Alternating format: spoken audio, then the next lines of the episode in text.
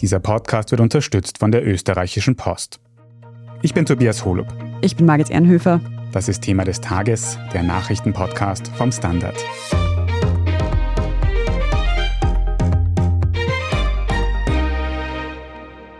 Gelassener Typ, ja. Man hat nicht viel Schlechtes mitbekommen von ihm. Ich würde mir aber schon wünschen, dass er manchmal etwas lauter und polternder wäre. Ich habe das Gefühl gehabt, der war nicht da, also super. Ich finde, er hat uns eigentlich gut durch die Corona-Pandemie geleitet. Die Rede ist hier von Alexander van der Bellen, dem amtierenden Bundespräsidenten. Dem sagen ja die meisten Umfragen voraus, dass er auch die Wahl zum nächsten Bundespräsidenten am 9. Oktober gewinnen dürfte. Zwar gibt es viele Gegenkandidaten aus dem rechten Spektrum, aber den Amtsinhaber haben sie bisher nicht aus der Reserve gelockt. Wir besprechen heute, wie Alexander van der Bellens erste Amtszeit bei der Bevölkerung angekommen ist. Wir schauen uns an, unter welchen Umständen ein Bundespräsident überhaupt die Regierung absetzen darf. Und wir stellen die Frage, ob van der Bellen vielleicht nur aus Mangel an Alternativen gewählt werden könnte. Katharina Mittelstedt, du beobachtest für den Standard die laufende Bundespräsidentschaftswahl und hast auch vor kurzem den Amtsinhaber Alexander van der Bellen selbst interviewt. Jetzt sind es nicht mal mehr zwei Wochen bis zur Präsidentschaftswahl. Wir haben den Großteil des Wahlkampfes hinter uns. Welches Ergebnis sagen denn jetzt mal die aktuellen Prognosen voraus? Aus allen Umfragen geht hervor, dass Alexander van der Bellen diese Wahl gewinnen wird. Spannend ist vor allem noch, ob er in eine Stichwahl muss oder nicht. Das wäre der Fall, wenn er im ersten Wahlgang jetzt nicht mindestens 50 Prozent der Stimmen bekommen würde. Sollte das der Fall sein, käme es dann am 6. November eben zu einer solchen Stichwahl. Und gegen Alexander van der Bellen treten ja bekanntlich sechs andere Bewerber an. Der wahrscheinlichste Gegenkandidat für so eine Stichwahl, sollte es denn zu einer kommen, wäre Walter Rosenkranz, der FPÖ-Mann. Amtsinhaber Alexander van der Bellen gilt ja schon seit Beginn des Wahlkampfes als Favorit. In TV-Konfrontationen hat man ihn dabei aber nicht gesehen. Unter anderem, um die Würde des Amtes zu wahren, wie er sagt. Es geht nicht nur um die Würde des Amtes, um das auch.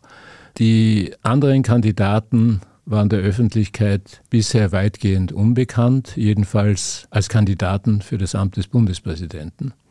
Ich nicht. Mich kennen die Leute jetzt seit fünfeinhalb Jahren. Sie haben gesehen, wie ich mein Amt ausübe. Insofern ist meine Rolle als amtierender Bundespräsident schon eine andere als die der anderen Kandidaten für das Amt.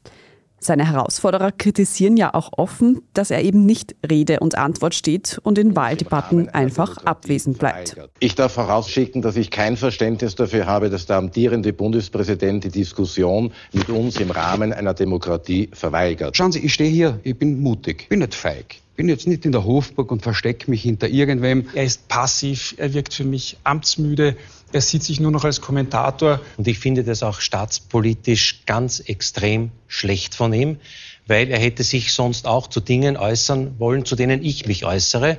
Und Katharina, könnte Van der Bellens Abwesenheit in TV und Co. potenzielle WählerInnen vielleicht auch abgeschreckt haben? Ja, womöglich. Seine Konkurrenten haben dadurch jedenfalls ein Wahlkampfthema bekommen, das jetzt auch regelmäßig bespielt und getrommelt wird. Die anderen Kandidaten versuchen, Van der Bellen dadurch als abgehoben zu framen, weil er sich eben der Diskussion nicht stellt. Ich denke schon, dass das auch einige Menschen in der Bevölkerung verärgern wird. Aber sein Team hat offenbar abgewogen und entschieden, dass der Schaden für den amtierenden Präsidenten wohl noch größer wäre, wenn er in einer Runde mit den anderen Bewerbern von denen durch die Mangel gedreht worden wäre. Ein Argument, das man von diesen anderen Bewerbern ganz oft gehört hat, eben auch in TV-Diskussionen und Co., ist, dass sie, wenn sie denn gewählt werden würden, die Regierung entlassen wollen. Ich habe mit Notariatsakt mich verpflichtet, die Regierung zu entlassen. Wählst du Gerald Groß, bist du die Regierung los. Und bei der derzeitigen Performance der Regierung müsste ich von denen schon wissen, ja, es geht in der Zukunft besser weiter. Und wenn meine Skepsis da ist, dann würde ich wahrscheinlich in erster Linie den Nationalrat auflösen, weil dort ist an sich die demokratische Legitimierung einer Regierung. Für mich ist unabdingbar, und diese Gründe habe ich oft ja schon erklärt, dass die österreichische Bundesregierung nach 70 Absatz 1 BVG zu entlassen ist, weil das ist nicht nur ein Recht des Bundespräsidenten, es ist in der gegebenen Situation seine Pflicht. Da haben wir jetzt zum Beispiel Gerald Groß, Walter Rosenkranz und Michael Brunner gehört. Der Amtsinhaber selbst hält diese Rhetorik eher für gefährlich. Das Amt des Präsidenten ist keine Spielwiese. Die Macht des Präsidenten kann in Einzelfällen groß sein und genau deswegen wäre so eine Entlassung der Bundesregierung mit größter Vorsicht vorzunehmen. Ich kann mir keinen Fall in der Zweiten Republik vorstellen, wo das angemessen gewesen wäre.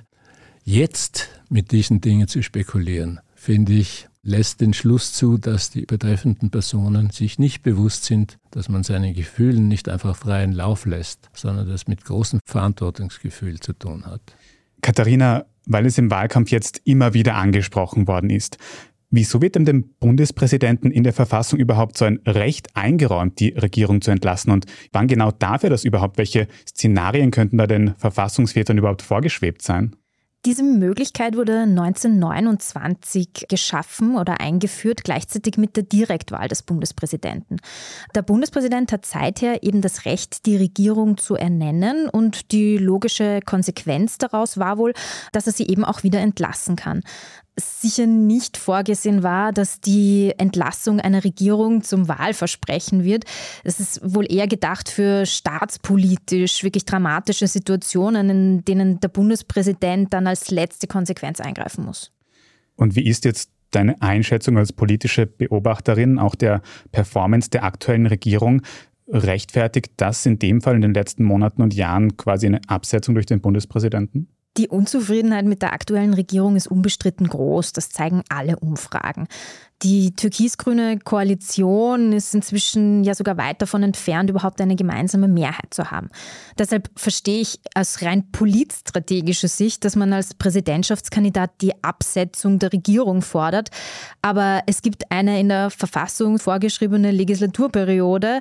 Danach können Wählerinnen und Wähler auch vergangene Entscheidungen revidieren, wenn sie sich womöglich als schlecht herausgestellt haben. Der Bundespräsident ist jedenfalls nicht dazu da, eine Regierung auszuwechseln, weil er gerade nach eigenem Befinden mit der Arbeit unzufrieden ist. Van der Bellen würde also die Regierung nicht komplett entlassen. Wechsel innerhalb des Regierungsteams gab es aber schon einige. Wir haben ihn auch gefragt, wie viele Ministerinnen und Kanzlerinnen würde er eigentlich noch angeloben? Naja, also ich, ich hoffe mal bis zur nächsten Wahl niemand mehr. Kanzler Nehammer ist ja jetzt ungefähr, naja, ein Jahr nicht einmal ein ganzes Jahr im Amt. Also da ist schon noch viel Luft drinnen. Abgesehen von der Möglichkeit, die der Bundespräsident eben hat, die Regierung abzusetzen, was macht denn eigentlich das Amt des Bundespräsidenten aus? Geht es da tatsächlich um die Kontrolle der Regierung oder ist es eigentlich nur seine repräsentative Funktion? Also lange Zeit galt der Bundespräsident ja so irgendwie als eine Art oberster Frühstücksdirektor der Nation. Es gibt einige Aufgaben auf dem Papier, aber lange stand da tatsächlich vor allem seine repräsentative Aufgabe im Vordergrund.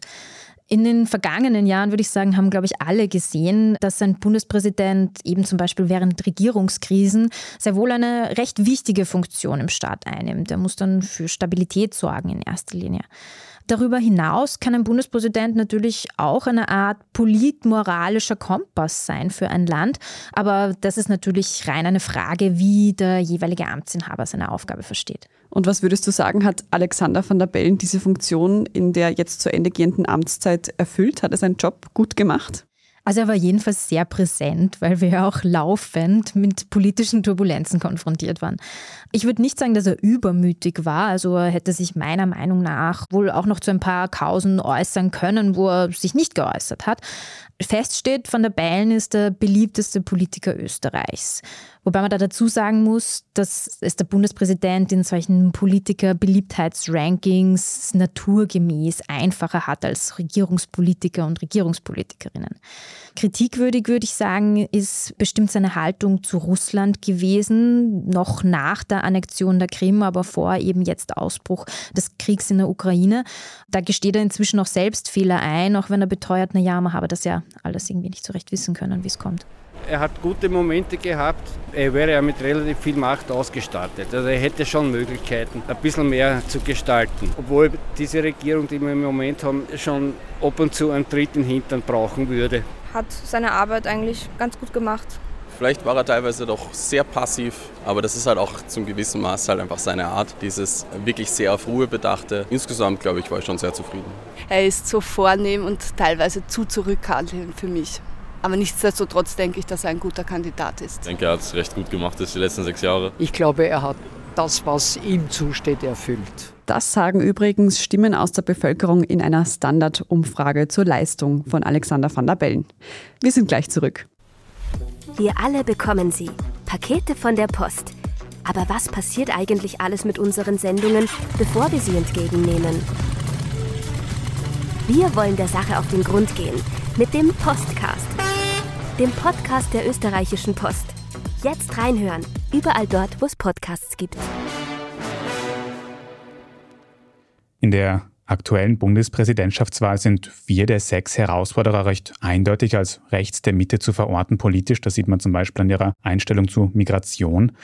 Da steht auch die Frage im Raum, hat van der Bellen eben die Wählerschaft rechts der Mitte während seiner Präsidentschaft so gar nicht erreicht? Könnte man vielleicht vermuten. Ich kann nur sagen, ich habe mich bemüht, so nach dem Motto, beim Reden kommen die Leute zusammen. Aber Reden allein genügt jetzt auch nicht. Zum Reden gehört schon auch Zuhören. Und wenn ich sogar am Reden gehindert werden soll durch eine Trillerpfeife, dann frage ich mich, mit wem soll ich jetzt reden? Ich werde mich weiterhin redlich bemühen, aber muss zur Kenntnis nehmen, dass ich nicht 100 Prozent Österreicherinnen und Österreicher in diesen Jahren erreicht habe. Ja, schwer zu bestreiten und ich bestreite es nicht halbwegs selbstkritische Worte vom aktuellen Präsidenten, der in eigenen Worten ja nicht parteipolitisch, sondern eben rot-weiß-rot für alle WählerInnen da sein wollte. Katharina, wie ist deine Einschätzung? Hat Van der Bellen quasi versagt, den politisch rechts eingestellten Teil der Bevölkerung zu erreichen und hat er damit vielleicht auch eben diesen herausfordernden Weg geebnet ein bisschen? Naja, Alexander van der Bellen war früher Grünen-Chef bekanntlich und wird deshalb auch natürlich bis heute als Linker verortet. Bei der Wahl 2016, wenn wir uns zurückerinnern, war es ja auch absolut außergewöhnlich, dass im Grunde die Außenseiterkandidaten, also der Grüne von der Bellen und der FPÖ-Mann Norbert Hofer, in die Stichwahl gekommen sind. Es war im Grunde ein Lagerwahlkampf dass Van der Bellen in diesem politischen Leben nicht mehr viele Rechte und Rechtswählerinnen überzeugen wird, überrascht mich jetzt, um ehrlich zu sein, wenig. Da lässt jemand wie Alexander van der Bellen einfach schon per Definition eine Flanke offen, könnte man sagen. Nun stellen ja bei dieser Wahl die beiden Zentrumsparteien ÖVP und SPÖ gar keinen Gegenkandidaten oder Gegenkandidatin auf. Das stört den Amtsinhaber wenig überraschend nicht. Ich persönlich bewerte das positiv, denn es ist teilweise eine direkte, teilweise eine indirekte Unterstützung für mich. Wenn wir es jetzt nicht auf Sie persönlich beziehen, sondern demokratiepolitisch gesehen, ist das nicht problematisch? Finde ich nicht. Es war bisher schon so, dass speziell bei der Wahl für die zweite Amtsperiode eines Bundespräsidenten nicht alle Fraktionen des Parlaments einen Kandidaten, eine Kandidatin aufgestellt haben. Also es ist nicht außergewöhnlich, was jetzt passiert. Aber Katharina, hat Van der Bellen so hohe Chancen, weil er wirklich ein guter Kandidat ist oder weil es einfach keine ernstzunehmende Alternative abseits des rechten Lagers gibt? Naja, das ist jedenfalls ein Faktum. Ich finde schon, dass es fast erstaunlich ist, dass weder ÖVP noch SPÖ und auch nicht die NEOS jemanden aufstellen wollten. Es ist logischerweise schwierig, gegen einen Amtsinhaber zu gewinnen und ein Wahlkampf kostet Geld etc. Aber Van der Bellen kommt ja eigentlich von einer in Österreich sehr kleinen Partei, den Grünen, auch wenn er sich jetzt redlich bemüht und immer betont, ein Präsident für alle zu sein denke schon, dass ihm ein richtig guter Kandidat oder eine Kandidatin aus dem Mittellager gefährlich hätte werden können. Aber natürlich spekuliere ich da jetzt nur vor mich hin. Dazu ist es faktisch nicht gekommen. SPÖ, ÖVP und NEOS fühlen sich offenbar zumindest ausreichend von Alexander van der Bellen vertreten, sodass sie eben niemanden entzahnt haben. Damit hat Alexander van der Bellen ja wohl auch schon einiges erreicht, muss man sagen. Die Leistung von PolitikerInnen wird ja aktuell ganz oft daran gemessen, wie sie mit den vielen Krisen umgehen, die es gerade gibt, von Corona bis Energiekrise und Ukraine-Krieg. Wir haben Van der Bellen auch selbst gefragt, was seine Rezepte dafür quasi wären. Erstens bemühe ich mich sehr, immer ein realistisches Maß an Optimismus zu zeigen. Das heißt, ohne Mut und Zuversicht werden wir solche Krisen nicht bestehen. Gleichzeitig muss man aber klar sagen, ja, das sind keine normalen Zeiten. Ja, der Winter wird schwierig, speziell mit den beiden Hauptproblemen Gas und Strom beziehungsweise deren Preisen. Da muss man aber auch glaubhaft dazu sagen, wie man für jene Menschen sorgt, die tatsächlich mit diesen Preisen nicht über die Runden kommen. Katharina, wenn Van der Bellen jetzt sagt, er will den aktuellen Krisen mit Mut und Ehrlichkeit begegnen, ist das eine recht handsame Aussage in einem sehr lauten Wahlkampf um ihn herum. Was denkst du, hätte Van der Bellen am 9. Oktober bei der Wahl eigentlich Chancen, Bundespräsident zu werden, wenn er nicht vorher schon Amtsinhaber gewesen wäre? Also eine gute Frage, die sich seriös natürlich nicht beantworten lässt. Denn wenn er nicht Amtsinhaber wäre, hätten ja wohl mehrere andere Parteien jemanden aufgestellt. Da wissen wir nicht wen. Also da ist es sehr, sehr schwierig, selbst zu spekulieren. Fakt ist aber schon, dass er sich ja schon einmal, ohne Amtsinhaber zu sein, gegen ein recht breites Kandidatenfeld durchgesetzt hatte, nämlich 2016 bei der vergangenen Präsidentschaftswahl. Und damals war es ja auch so, dass ÖVP wie auch SPÖ jemanden aufgestellt hatten. Aber wenn die guten Aussichten von Van der Bellen jetzt doch nicht nur am Amtsinhaberbonus liegen, würde das dann nicht aussagen, dass doch eben die Gegenkandidaten nicht so 100% seriös und ernst zu nehmen sind in diesem Wahlkampf? Naja, also fest steht, dass sie eben nicht von einer Partei kommen und fest steht auch, dass es sich eben um ausschließlich Männer aus dem Volk, wenn man so möchte, handelt, die eben mit einer doch recht klaren politischen Agenda ein Amt anstreben, das ja eigentlich mehr eine sehr zurückgelehnte, überparteiliche Rolle sein sollte. Wie die Wahl ausgeht, werden wir am 9. Oktober sehen. Es bleiben uns noch eineinhalb Wochen Wahlkampf. Schauen wir mal, was sich die Kandidaten da noch einfallen lassen. Vielen Dank mal dir für diese Einschätzung, Katharina Mittelstedt. Gerne, danke für die Einladung. Wir sprechen jetzt in unserer Meldungsübersicht gleich noch über den Ausgang der Scheinreferenten in der Ukraine. Wenn Sie unsere journalistische Arbeit hier beim Standard unterstützen möchten, dann können Sie das zum Beispiel tun, wenn Sie den gedruckten Standard abonnieren. Wenn Sie unseren Podcast über Apple Podcasts hören, können Sie dort auch für ein Premium-Abo zahlen. Das hilft uns wirklich sehr. Also vielen Dank für jede Unterstützung. Gleich gibt es die Meldungen. Wir alle bekommen sie. Pakete von der Post. Aber was passiert eigentlich alles mit unseren Sendungen, bevor wir sie entgegennehmen? Wir wollen der Sache auf den Grund gehen mit dem Postcast, dem Podcast der österreichischen Post. Jetzt reinhören, überall dort, wo es Podcasts gibt. Und hier ist, was Sie heute sonst noch wissen müssen. Erstens, in Deutschland und Dänemark wird weiter nach der Ursache von drei Lecks in den Nord Stream Pipelines gesucht. Die Schäden an den Gasleitungen wurden am Montag bemerkt. Aus Schweden wurden auch Explosionen nahe den Pipelines gemeldet. Die deutsche Bundesregierung schließt einen Anschlag auf die Gasleitungen nicht aus. Unterdessen sind gestern Dienstag die Abstimmungen über einen Beitritt zu Russland in den russisch besetzten Gebieten in der Ukraine zu Ende gegangen. Laut russischen Medien hätten sich bei diesen Scheinreferenten 96 Prozent für einen Beitritt Beitritt ausgesprochen. Am Freitag wird Wladimir Putin eine Rede im russischen Parlament halten, bei der die Verkündung der Annexion dieser Gebiete erwartet wird. International werden die Referenten nicht anerkannt. Zweitens, Sebastian Kurz ist heute Mittwoch als Auskunftsperson im ÖVP-Korruptions-U-Ausschuss geladen. Besprochen werden dabei Vorgänge in seiner Kanzlerschaft, von verschiedenen Postenbesetzungen bis hin zur Inseratenaffäre. Und das ist nicht seine erste Befragung. Er war bereits zweimal im Ibiza-Ausschuss sowie einmal im Ausschuss zum Verfassungsschutz. Da die Korruptionsstaatsanwaltschaft zurzeit noch gegen Kurz ermittelt, wird er vermutlich wenig auskunftsbereit sein. Nach Kurz sind der ehemalige Generalsekretär Axel Melcher und Tirol-Abgeordneter Franz Hörl an der Reihe. Die Befragungen können Sie im Standard Live-Ticker mitverfolgen. Und drittens, eine künstliche Intelligenz soll nun dabei helfen, Wale zu schützen. Eine der häufigsten Todesursachen der großen Meeressäuger ist nämlich, dass sie von Schiffen überfahren werden. Die sogenannte Whale-Safe KI eines US-amerikanischen Investors soll das nun ändern. Das System registriert die Kommunikation, also die Rufe von Walen unter Wasser und schickt dann Warnmeldungen an Schiffe aus, die auf Kollisionskurs mit einem Tier fahren. Die Schiffskapitäninnen müssen dann aber auch freiwillig darauf reagieren. Und die beste Lösung ist in vielen Fällen langsamer fahren.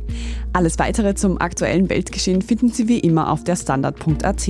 Und wenn Sie heute noch nicht genug von Podcasts haben, dann hören Sie am besten in unseren neuen Schwester-Podcast Lohnt sich das, wo heute die erste Folge erschienen ist und von nun an jeden Mittwoch die großen und kleinen Fragen über das Thema Geld beantwortet werden. Falls Sie dazu oder zu Thema des Tages Feedback haben, dann erreichen Sie uns sehr gerne unter podcast.derstandard.at. Und wenn Ihnen diese Folge von Thema des Tages gefallen hat, dann abonnieren Sie uns doch auf Ihrer liebsten Podcast-Plattform. Und wenn Sie schon dabei sind, dann lassen Sie uns gleich eine gute Bewertung da. Das hilft uns wirklich sehr.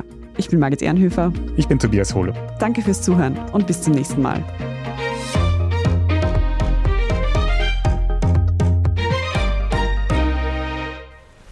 Wir alle bekommen sie. Pakete von der Post. Aber was passiert eigentlich alles mit unseren Sendungen, bevor wir sie entgegennehmen? Wir wollen der Sache auf den Grund gehen mit dem Postcast, dem Podcast der österreichischen Post. Jetzt reinhören, überall dort, wo es Podcasts gibt.